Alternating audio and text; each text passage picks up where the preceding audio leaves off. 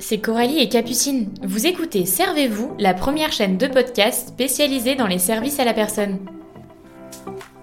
On espère que ce nouvel épisode vous plaira. Bonne écoute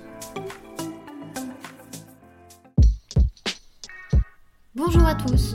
Aujourd'hui, on se retrouve pour parler des différentes solutions qui s'offrent à vous lorsque vous cherchez un intervenant. Effectivement, il n'est pas toujours simple de s'y retrouver lorsque l'on recherche un service et on peut vite être perdu entre mode prestataire, mandataire ou emploi direct. Pourtant, selon une étude de l'INSEE parue fin 2021, eh le recours au service à la personne augmentera fortement d'ici 2050.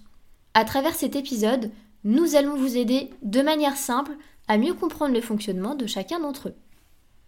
Ce que je vous propose, c'est de prendre un exemple et ensuite de mettre en avant justement ces différentes solutions. L'exemple peut être, vous recherchez une auxiliaire de vie pour accompagner votre maman ou quelqu'un de votre famille dans son quotidien. Un premier cas de figure s'offre à vous. Imaginons, vous souhaitez un accompagnement de A à Z.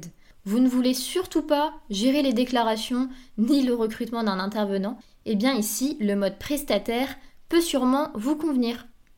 Dans ce schéma, eh bien, ce qui est pratique, c'est qu'ici, l'organisme est l'employeur direct de l'intervenant. Il va donc s'occuper des démarches administratives, donc qui va du recrutement à la facturation de la prestation. En optant pour cette première solution qu'on vient de voir, vous évitez la gestion des différentes responsabilités. Deuxième possibilité. Ici, on va mettre en avant les organismes mandataires. Pour ce cas, un organisme mandataire s'occupe de trouver le prestataire dont vous avez besoin et également s'occupe des démarches administratives.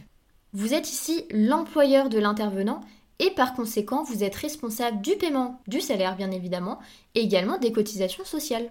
Concernant les deux organismes que l'on vient de voir, donc les organismes prestataires et les organismes mandataires, pour ces deux structures, vous allez pouvoir retrouver différentes agences. Ça peut être des agences indépendantes, mais également des agences faisant partie d'un réseau, notamment des franchises.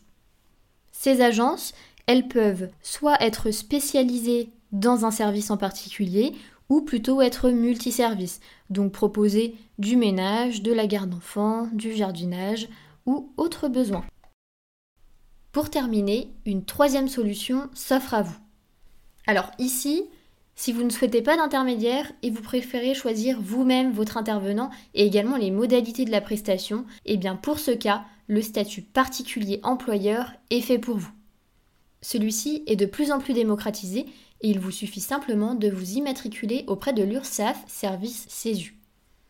Dans ce cas, étant l'employeur, eh bien vous devez vous engager à respecter le code du travail, la législation sociale et la convention collective dont l'emploi dépend. Pour cette dernière solution, nous allons en reparler lors d'un prochain podcast avec Coralie pour rentrer un petit peu plus dans les détails. Et bien voilà, maintenant vous savez tout. On espère que cet épisode a pu vous aider. En tout cas, nous vous invitons dès maintenant à vous abonner à notre chaîne Servez-vous ainsi qu'à nous suivre sur Instagram.